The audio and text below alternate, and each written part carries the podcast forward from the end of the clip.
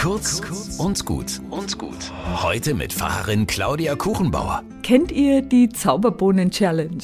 Die hilft dem Gehirn, das Positive um uns herum in der Erinnerung festzuhalten. Denn biologisch sind wir ja so gebaut, dass wir den Fokus auf Gefahrenquellen richten, damit wir bei dem Anblick des schönen Sonnenaufgangs den Säbelzahntiger nicht übersehen. Wenn jetzt etwas Negatives passiert, dann kann das einen Stimmungsschatten über den ganzen Tag legen und das ist doch auch schade.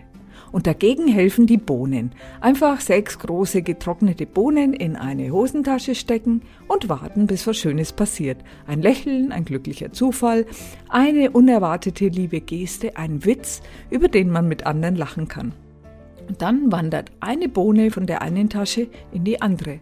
Und am Abend könnt ihr die Bohnen zählen und seid vielleicht überrascht, wie viel Schönes an dem Tag passiert ist und fast vergessen worden wäre. Nach kurzer Zeit bekommt man einen geübten Blick für die kleinen Freuden, trainiert mit der Bohnen-Challenge sozusagen seine Muskeln für Dankbarkeit und Glück. Jedes Böhnchen ein Belöhnchen.